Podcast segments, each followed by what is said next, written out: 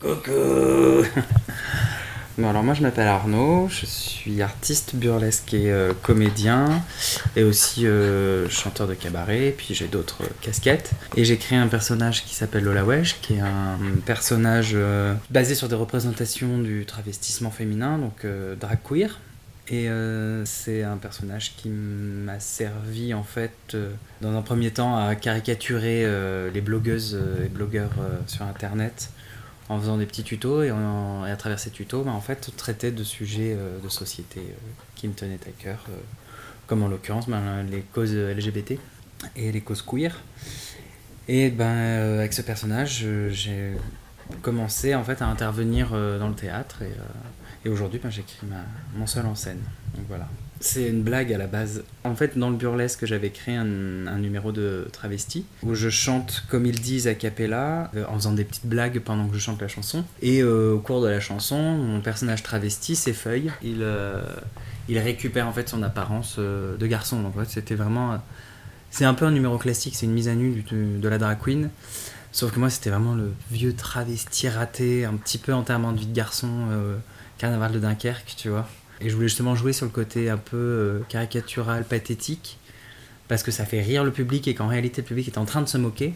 Et d'un coup, on switch sur un personnage euh, qui est un jeune homme, qui sera bien en garçon, qui devient beaucoup plus dramatique. Et en fait, bah, en règle générale, ça marche, les gens prennent une claque.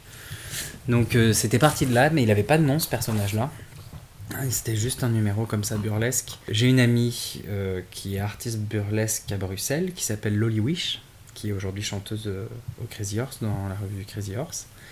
Et euh, c'est un petit peu de Marilyn Monroe, Dita Von Teese, vraiment la représentation de la féminité très glamour.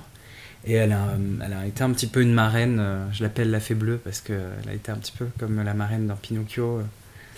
Elle m'a pas mal coaché sur tout ce qui pouvait être vocal dans la chanson, sur le jeu dans le burlesque, et puis aussi elle m'a pas mal encouragé dans ce que je fais aussi du dessin, donc elle m'a pas mal soutenu là-dedans qui en fait une fois en rigolant j'ai mis la perruque et j'étais en soirée avec un ami.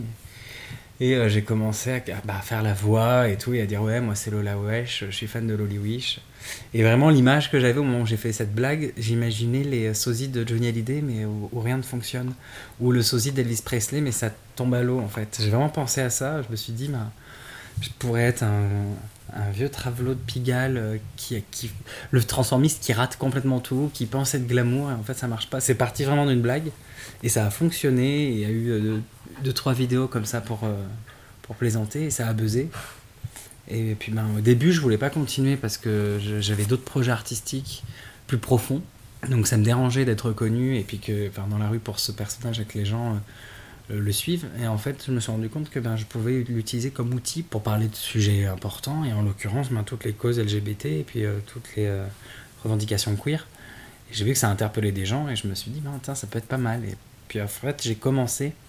J'ai pas eu envie de le créer, c'est que je me suis dit, ben, je vais le garder, je vais le faire évoluer, le développer. J'ai commencé à développer le personnage, et euh, au début, les vidéos, c'était une blague à la con, je mettais la perruque à l'arrache et je sortais des blagues, et puis je publiais.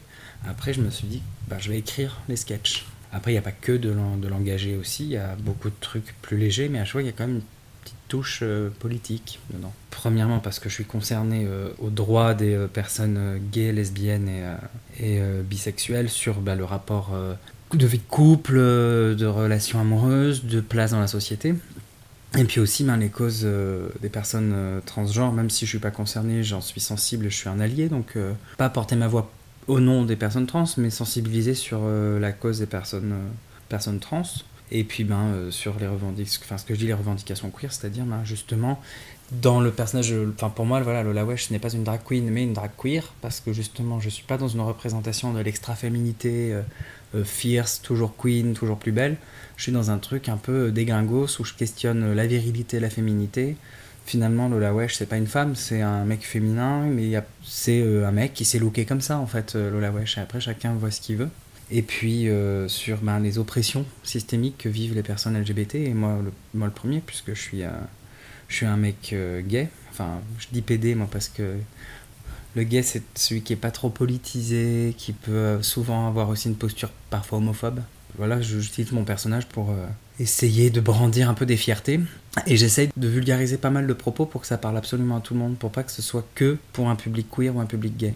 Et souvent, ben, j'ai un public queer et un public gay, mais euh, souvent quand je regarde ma page, ben, les gens qui réagissent le plus, c'est euh, des hétéros.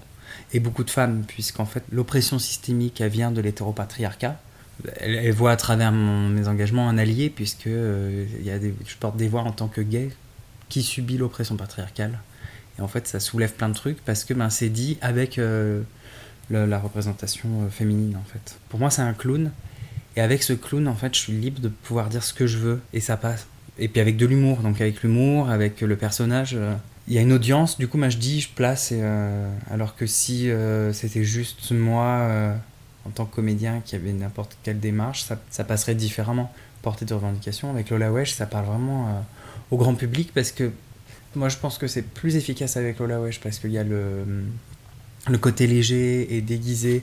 Donc, sous prétexte d'un personnage, ben, j'exprime. C'est pas que j'exprime plus facilement parce que je pense que je peux tout exprimer. En fait, c'est la manière d'exprimer qui va être différente. Pour moi, Lola, c'est quelqu'un qui est rentré dans ma vie. C'était assez inattendu. Et c'est quelqu'un qui m'a fait déconstruire plein de trucs. Je pense que ça peut frôler la personnalité multiple parce que j'ai quand même conscience de faire Lola, mais dès que je mets la perruque, j'ai une copine une fois qui m'avait accompagné en loge et qui m'avait dit mais t'es possédé, un peu le syndrome The Mask. Souvent quand je suis sur scène et que je suis en Lola et que je peux improviser ou je sais pas, faire un sketch, j'ai vraiment l'impression de la laisser parler, d'être dans un coin en train de surveiller. Et des fois je me dis mais qu'est-ce qu'elle raconte, ça vient d'où ça?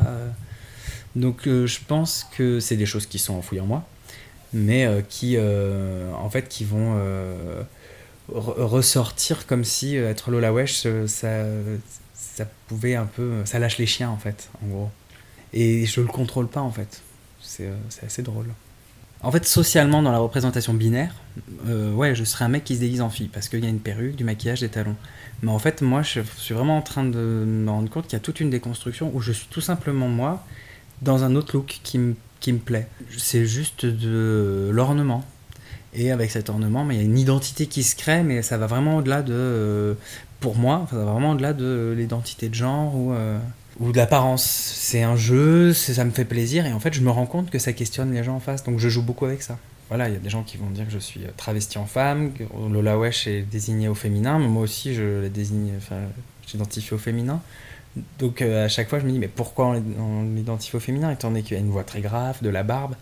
Donc. Euh, même moi, j'arrive à entrer dans un questionnement où je me rends compte qu'il n'y a pas de règles, qu'il faut réussir à tout déconstruire. Donc c'est ça le but du jeu et euh, c'est avoir vraiment ce truc un peu gender fluide, quoi, où c'est ni l'un ni l'autre, parfois les deux, parfois l'un, parfois l'autre. Euh, et c'est ça qui peut sensibiliser les gens. Moi, il y a beaucoup de gens qui confondent euh, drag queen, travestissement avec transidentité, alors que ça n'a strictement rien à voir. La transidentité, c'est c'est pas une fantaisie. Hein. Se travestir ou être drag queen, c'est une fantaisie, c'est un art du théâtre. Et le travestir ne veut pas forcément dire homme qui se déguise en femme. C'est se transformer tout simplement dans, un autre, dans une autre apparence que celle qu'on a socialement. Et des fois, on a beau leur expliquer, ça reste volontaire. Ben si, si t'es un garçon qui met des perruques, c'est que t'es transgenre, c'est que tu veux être une, femme. Et non. Et moi, j'ai bien vu aussi sur Facebook que des gens pensent que je suis tous les jours comme ça. Alors, soit, parce que j'ai pas creusé, alors soit ils se disent, il est hyper libre, il a son look, c'est un excentrique, et je trouve l'idée plutôt cool. Soit ils, sont vraiment ancrés dans un truc de. Euh, les gens ont forcément besoin d'avoir un, une, une, représentation d'identité. Ben, je pense que ça va. Enfin, tout va ensemble.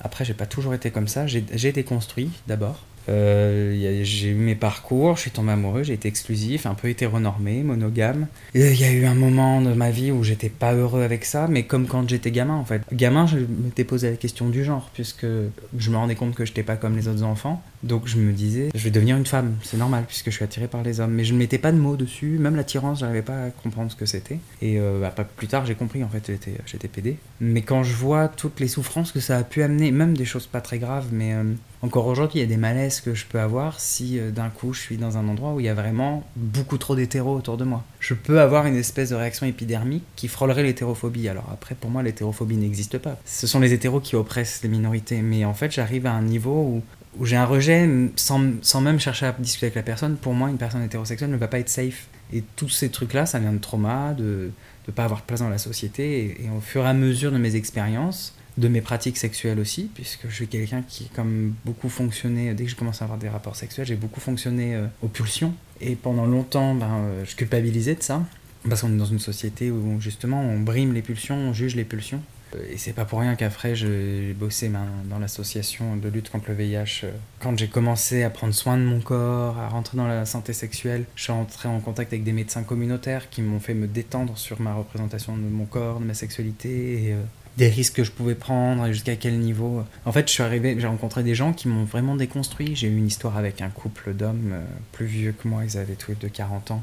Ça a duré 7 mois, mais en fait, je me suis rendu compte que je les aimais vraiment tous les deux, que j'aimais l'entité. Plein de langues de pute, aussi bien gay que hétéro, disaient que je voulais euh, euh, briser le couple ou que j'étais égoïste, que j'en préférais un ou l'autre. Et moi, ben, dans ma relation, je me rendais compte que non. Ça m'a perturbé parce que je me disais, waouh, c'est quoi cette expérience? Moi aussi, j'étais le premier à être surpris. Et en fait, j'ai aimé cette expérience parce que j'ai été de l'avant dans d'autres relations et je me rends compte, ben, tout se construit comme on veut. Et, euh, mais rien n'est facile parce qu'en fait, on nous a éduqués avec une grille de lecture particulière. Depuis presque 2000 ans, cette grille de lecture existe. Ça peut aller très bien des gens, mais la majorité des gens, ça, va pas leur aller. Individuellement, on est tous méga uniques et on a tous ben, des ressentis différents, etc.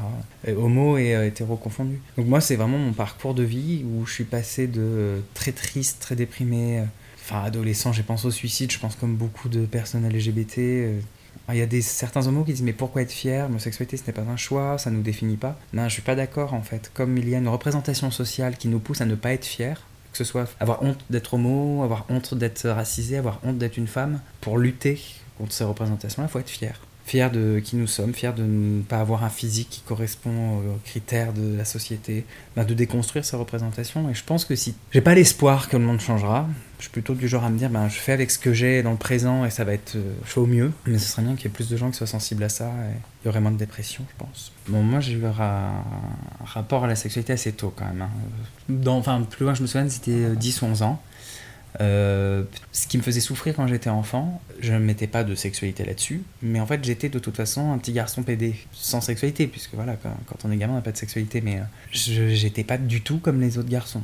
Et euh, j'étais pas non plus méga féminin, mais il y avait quelque chose qui faisait que j'avais pas de place et j'arrivais pas à trouver de repères. Donc j'étais tout le temps la victime à l'école, puisque je n'arrivais pas à me défendre, que avec les gamins il y a tout un truc de loi du plus fort quand mes parents s'y intéressaient, allaient voir les profs pour expliquer, mes parents étaient un peu honteux ou mal à l'aise parce que ben, les problèmes qu'il y avait à l'école, pour eux, c'était les mêmes problèmes à la maison. Où mon père me demandait d'être un peu plus viril, euh, d'être un, garçon. Et je comprenais pas, moi j'étais mais euh, c'est quoi le problème en fait? C'est un papa qui était dans l'armée, donc voilà, représentation du masculin. J'étais un petit garçon et euh, jouer à la poupée c'était pas bien parce que ça allait faire de moi un PD. Je me faisais des, des robes dans les chutes de rideau de ma mère et je tournais comme une princesse, il devenait fou. Donc je me rendais compte qu'en fait ce que j'aimais vraiment, et, bah, c'était pas bien. Et euh, il me disait, euh, ouais, sur un mec, il faut faire des trucs de mec. Alors il m'a jamais poussé à faire de foot. C'était les plus les jouets, euh, les films que je regardais, les musiques que j'aimais. Il était genre, oui, bon. Et après, je pense qu'il y avait plein de signes à mon coureur quand j'étais gamin. Les adultes, ils voient ces choses-là, les enfants ne les voient pas. Autant, quand on est enfant, on nous apprend pas à être euh, homo, on nous apprend à être hétéro. Toutes les représentations scolaires, en fait, hein, euh, on fait une différence entre garçons et filles. Les filles sont plus intelligentes, les garçons sont plus bêtes. Les filles sont plus fragiles, les garçons sont plus forts. Mais on nous apprend pas à être autre. Ben, on n'apprend pas non plus aux parents à être parents d'enfants LGBT. Ils flippent et tout ce qu'ils veulent, c'est que le gamin suive la construction sociale. Donc ben, la construction sociale, c'est de ne pas pleurer, d'être fort, d'être un garçon, parler fort, prendre l'espace. Et à l'école, ben, les, professeurs, les directeurs disaient que, ben, que entre les, c'était des histoires d'enfants, que les enfants sont un peu cruels entre eux. Mais j'ai quand même vécu, enfin en, particulier une agression qui m'a vachement euh, traumatisé, qui me marque encore aujourd'hui. Euh, c'était un groupe de, je pense, une dizaine de gamins qui m'avaient sauté dessus euh, sous le préau, qui m'avaient enlevé le pantalon pour voir si j'avais un zizi, et ils m'ont traîné le zizi à l'air sous le préau. Puis c'était violent, donc j'ai carrément été lynché. Et je sais qu'il y avait des vannes fillettes, euh, il y avait beaucoup d'insultes très féminines qui, euh, qui fusaient, et, euh, mais j'arrivais pas à comprendre pourquoi en fait. Après, en grandissant, ben, quand on est ado, commence à comprendre, on a compris qu'il y avait différentes sexualités, il y a toujours une période, enfin moi il y avait une période où je rejetais, au début je disais que j'avais pas d'attirance sexuelle, après bon j'ai eu une période bi, mais qui était clairement là parce que des films m'attiraient, et ce qui me rendait dingue c'est que les gens me définissaient avant que moi je me définisse. Ils avaient décidé pour moi, et euh, c'était hyper violent, c'était aussi violent que euh, l'enlevage de pantalon au préau. Quoi, euh, et en fait c'est à partir du moment où j'ai décidé de me définir clairement, mais en fonction de ce que les gens attendaient, que ça allait un peu mieux. Et, et ça, c'est une frustration que j'ai parce que ben, je suis. Je dirais pas que j'ai honte d'être un mec cisgenre. mais voilà, j'ai beau être PD, mais j'ai des automatismes que je déconstruis encore aujourd'hui, que j'ai eu dans mon éducation, où où je vais euh, facilement couper la parole euh, à une fille, où j'ai quand même une posture euh, d'oppresseur alors que je fais le maximum pour déconstruire, mais c'est parce que j'ai été éduqué comme ça. Et cette injonction à être un mec, ça crée ça justement. Si j'étais assis les jambes trop serrées ou les jambes croisées, ça plaisait pas à mon père, fallait que je sois assis les pattes écartées. Le main spreading, puissance. Et voilà, et ça c'est des souvenirs, enfin je me rappelle, mon père il me disait sois viril, ton zizi va sécher, il va tomber. Et il disait ça pour me faire peur, parce que c'est tellement important pour un homme son sexe mon père se disait, lui, en tant qu'homme hétéro, euh, et qui voue un culte, euh, enfin, mais voilà, les mecs hétéros ont un énorme problème avec leur pénis. Alors, il y a des mecs gays aussi qui ont un souci avec ça. Socialement, le pénis, c'est le pouvoir. Donc, me dire que mon zizi allait sécher et tomber, ça allait peut-être me rendre petit garçon. Sauf que moi, il me dit ça, ben, un gamin, j'étais content. Je me disais, oui, ben, c'est bien. Comme ça, quand je serai grand, j'ai une femme. Je pourrais être fierce. j'ai, voilà, je suis homo depuis euh, tout petit. Donc, au début, je le cachais, hein. surtout à mon père, j'avais un peu peur. Déjà, les spectacles que je faisais sur scène, j'en parlais vite fait, mais je, n'en montrais pas trop parce qu'il y avait des striptease et tout. Je me disais, bon, éducation militaire, je sais pas trop. Donc Lola Wesh encore moins, et en fait, il a fouillé. Ma sœur, c'est une de mes premières fans, donc il a trouvé dans les historiques de ma sœur et tout. Et, ma sœur m'avait dit qu'il regardait des trucs et qu'il était ému. Et, et, là, maintenant, il est hyper fier. Et, euh, ça le fait rire, quoi. Euh, il m'appelle sa grande blonde. Enfin voilà. Mais je pense que c'est parce que là, c'est une plus. Euh, les parents, je dis souvent, ils, font pas de leur mieux, ils font plein d'erreurs. Euh, non, c'est l'inverse, je veux dire, c'est que les parents ils font plein d'erreurs, mais ils ont fait de leur mieux, ils font leur maximum. Euh, même s'ils font, font pas tout bien, des bons parents, ceux qui aiment vraiment leurs enfants et qui arrivent à. des parents qui vont réussir à déconstruire leur représentation à eux. Et aujourd'hui, ben, euh, je pense qu'il y a un côté où mon père va venir un peu par procuration. Enfin, il s'est déjà arrivé qu'il m'appelle une fois en pleurant et en me disant qu'il repensait à des copains PD qu'il avait fait chier à l'école avec ses potes et il s'en voulait. Et aujourd'hui, vous leur demandez pardon parce que, ben, en fait, je sensibilise mon père à ça juste en faisant Lola Wesh. Quand j'ai commencé à faire Lola Wesh, vraiment, ça a été un truc spontané, c'était une blague. Je balance une vidéo en oubliant que ça pouvait être vu euh, sur le plan public. Je balance des trucs et qui se rendent pas compte qu'on est sur Internet. Et, et voilà, ça a buzzé. Moi, j'étais pas à l'aise avec ça ce en quoi Lola Wesh a déconstruit mes représentations, c'est que j'étais pas à l'aise sur bah, l'image de la drag queen, l'image du travelo. En tant qu'homo, déjà, euh, c'est compliqué dans la société générale parce qu'il y a ce rapport à la virilité, mais dans la communauté gay, c'est encore pire. Il y a cette injonction à être viril.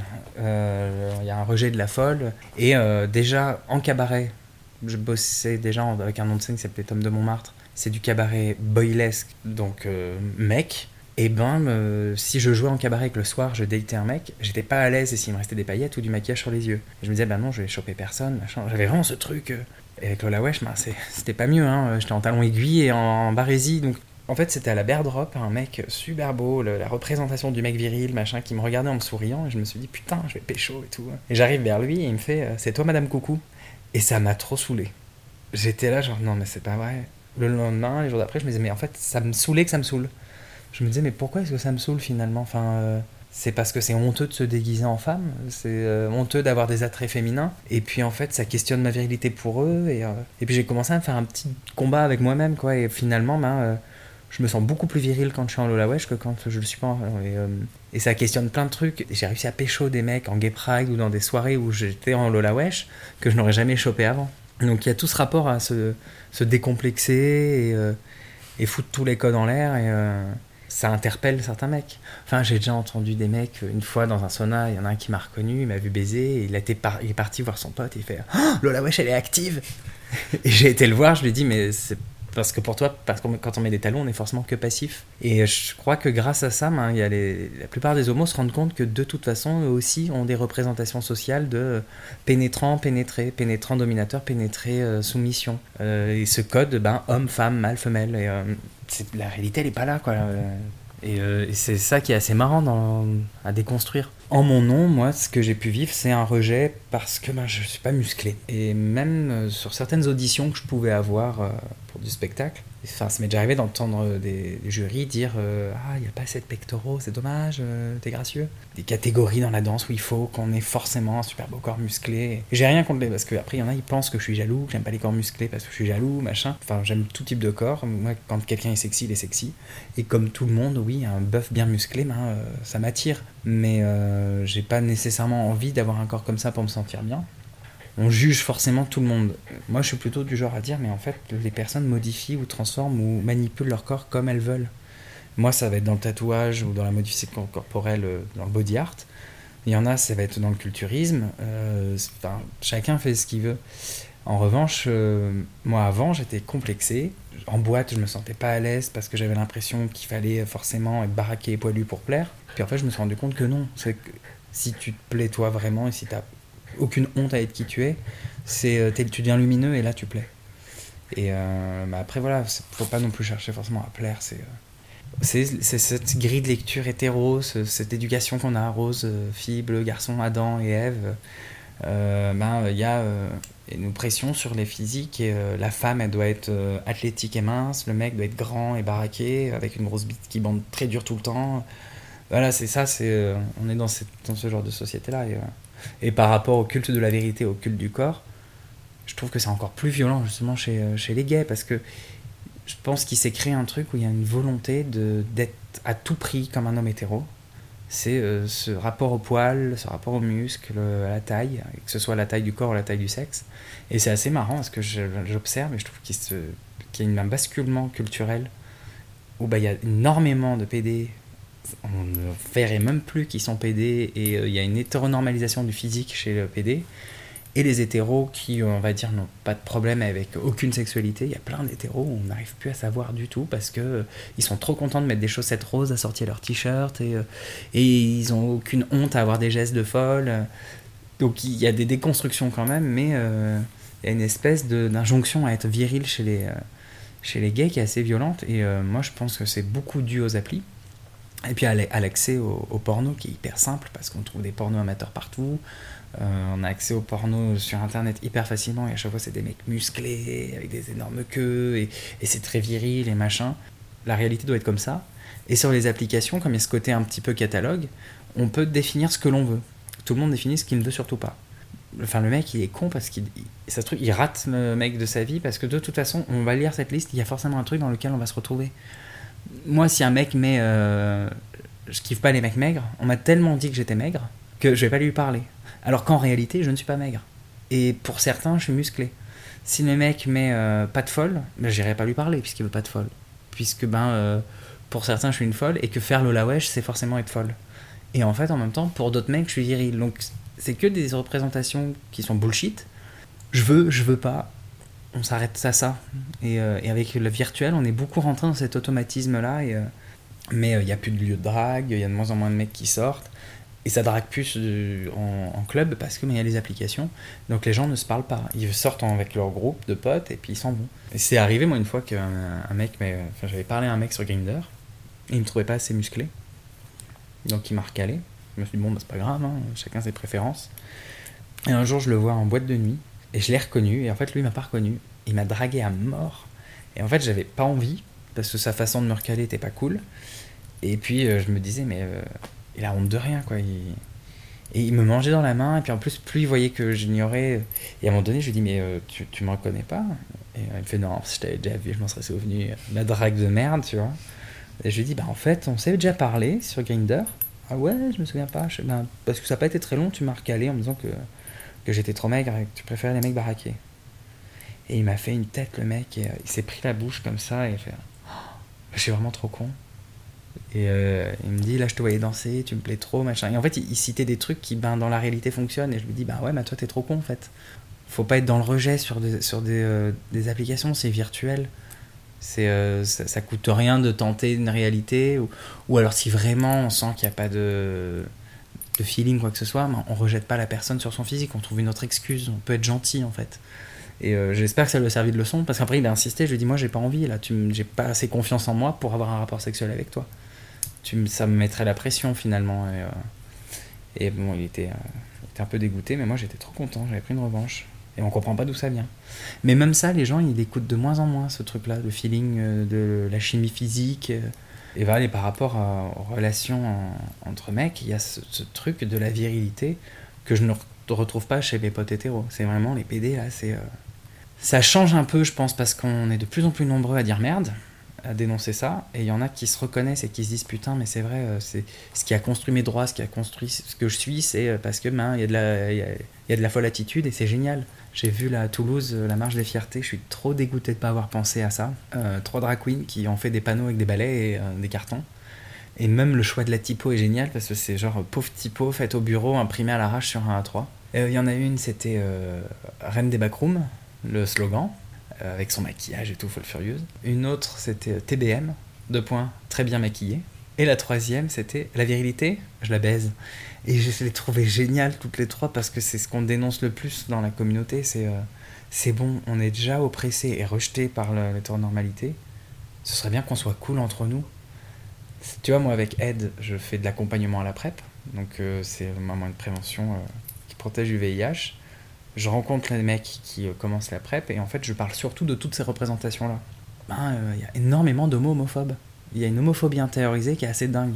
Et l'autre fois, je discutais avec un mec, et euh, je sais pas comment c'est venu, il commence à me dire Oui, bah, j'ai un collègue, euh, je l'aime bien, hein, il est sympa, il est vraiment adorable, mais bon, vis-à-vis des autres collègues, il me met mal à l'aise parce qu'il en fait toujours un peu trop, il est un peu folle comme ça, avec son maquillage et ses sourcils épilés, c'est Priscilla folle du désert. Et il m'a donné l'urticaire, le gars. Où est le problème? C'est ça. Est-ce qu'il fait mal son boulot euh? Et en fait, la seule chose qui dérange, c'est qu'il tient son sac en bandoulière, qu'il est féminin. Et en fait, quand je lui ai demandé au- à, ce, ce- à ce prépeur-là, quand je lui ai dit, mais euh, qu'est-ce que ça change à ta vie? Il a commencé à réfléchir. Il m'a dit, ben ouais, c'est vrai, rien. Et, euh, et je l'ai sensibilisé sur sa condition à lui parce qu'il me disait, ouais, mais c'est pas l'image des gays, nanana, nanana. Et je dis, mais en fait, on s'en fout, il n'y a pas d'image des gays. Euh, on a une chance inouïe juste bah, de pas être comme les hétéros. Moi, je trouve ça génial. Et on, a, on a de la diversité. Et on, on peut exprimer ces libertés-là. Il faudrait juste qu'on arrête de dire, ah oui, mais elle est folle, ah, elle a gay pride. Les mecs, ils oublient qu'en fait, si aujourd'hui ils ont le droit d'être gays et s'ils ont les mêmes droits que les hétéros, bah c'est parce qu'il y a des folles, enfin c'est surtout les folles qui font les manifs, c'est surtout les folles qui font les gay pride. Stonewall en 1969, euh, ce qui a créé la gay pride, bah c'est une femme trans noire travailleuse du sexe en jetant une brique à un flic. Hollywood a voulu faire croire que c'était des beaux pédés blancs, mais euh, c'est une femme trans noire travailleuse du sexe. Et, euh, et c'est les folles, les travestis, les putes, les drag queens qui ont, qui ont lancé les émeutes. Dans l'histoire de l'homosexualité, il y a des gens qui sont morts pour avoir été homosexuels, et aujourd'hui, ben, il y en a qui, euh, qui essayent de bien rentrer dans les codes euh, hétéros, et eux, ils rentrent là-dedans et euh, ils s'en lavent les mains après, genre, non, je vis avec un homme, je suis pas homo. Voilà, par exemple. Ce mécanisme de protection, ben, c'est aussi refouler ce, ce que l'on est, ce qu'il y a en nous. Moi, j'ai connu des mecs qui rejetaient les intonations féminines dans la voix, un geste féminin, et qui, eux, travaillaient à fond pour être virils, parler grave, et euh, dès qu'ils étaient un peu bourrés, ils se lâchaient. Et ça m'entriste, en fait, pour eux, parce qu'ils sont, ils sont malheureux, et tellement d'oppression que ben, euh, ce qui est mieux pour eux, c'est de faire l'hétéro. Truc, des fois, il y a des mecs gays qui disent euh, Ouais, bah, je parle comme un hétéro, ou j'ai un accent hétéro, bah, j'ai un look hétéro. On n'est même plus dans l'injonction être viril, c'est euh, PD ou hétéro. Je dis pas que ces gays qui veulent à tout prix entrer dans des codes euh, hétéronormés, c'est des gros cons. C'est que justement, ils sont dans un refoulement, dans un rejet de ce qu'ils sont, de, plus profond d'eux-mêmes, parce qu'ils se disent que euh, pour être bien, euh, voilà, le truc de pour être heureux, vivons cachés, donc euh, rentrons dans la norme. Moi, personnellement, de mon vécu et de ce que j'observe, non, on vit pas heureux quand on est caché, parce qu'à un moment donné, ça nécrose et puis euh, ça pourrit et c'est pas bon, quoi.